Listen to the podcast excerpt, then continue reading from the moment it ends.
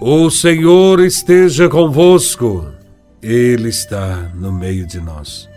Proclamação do Evangelho de Nosso Senhor Jesus Cristo, segundo São Marcos, capítulo 16, versículos de 15 a 20.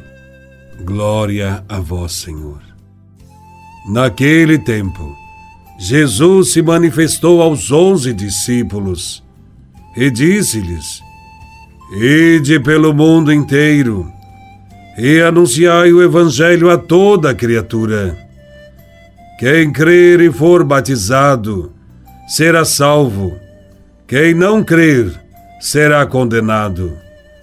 Os sinais que acompanharão aqueles que crerem serão estes: expulsarão demônios em meu nome, falarão novas línguas se pegarem em serpentes ou beberem algum veneno mortal, não lhes fará mal algum. Quando impuserem as mãos sobre os doentes, eles ficarão curados. Depois de falar com os discípulos, o Senhor Jesus foi levado ao céu e sentou-se à direita de Deus. Os discípulos então saíram e pregaram por toda parte. O Senhor os ajudava e confirmava Sua palavra por meio dos sinais que a acompanhavam. Palavra da salvação. Glória a Vós, Senhor. O Evangelho apresenta Jesus enviando seus discípulos para uma missão, bem como os frutos e os sinais da ação evangelizadora após voltarem a Galiléia e encontrar Jesus ressuscitado. Os discípulos devem começar a sua missão anunciando o Evangelho por todo o mundo, eliminando barreiras geográficas nacionais e religiosas. O campo do Evangelho é a terra inteira. Ninguém está excluído do anúncio da salvação. Afinal, Deus quer que todos os homens se salvem. O resultado desse anúncio é a fé, que leva à salvação. É conhecendo Jesus e sua mensagem que outros podem acreditar e orientar a sua própria vida, inserindo-se pelo batismo na comunidade dos seguidores. Jesus envia os discípulos, portanto, a uma atividade missionária, a uma missão que vai formando comunidades de seguidores que continuam a ação salvadora de Jesus. A missão de anunciar o Evangelho é uma proposta para o mundo e não uma imposição que condena.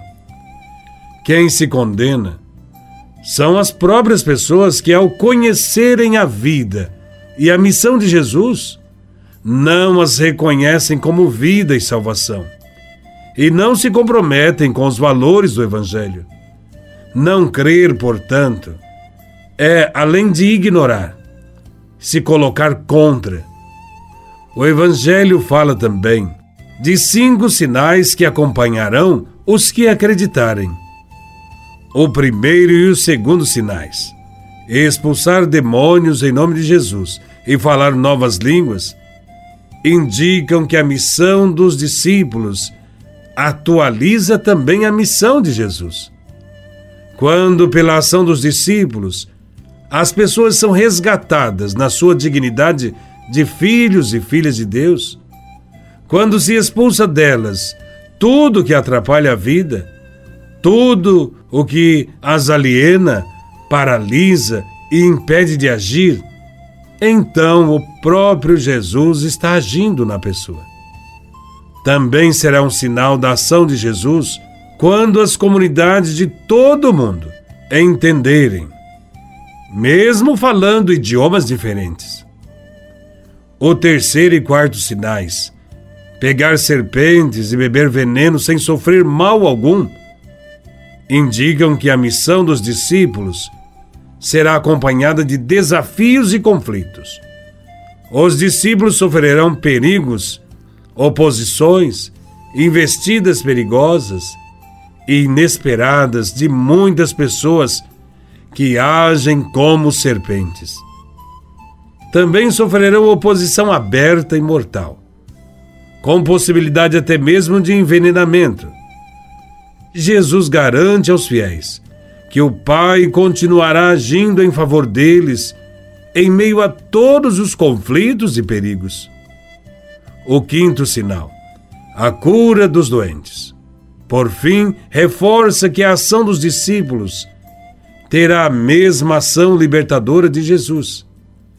Assim como Jesus se preocupou e curou os doentes, os seguidores têm a mesma missão de trabalhar para ajudar a todos em sua saúde física e psíquica, agindo sempre a favor de estruturas que favoreçam a vida e a dignidade do ser humano.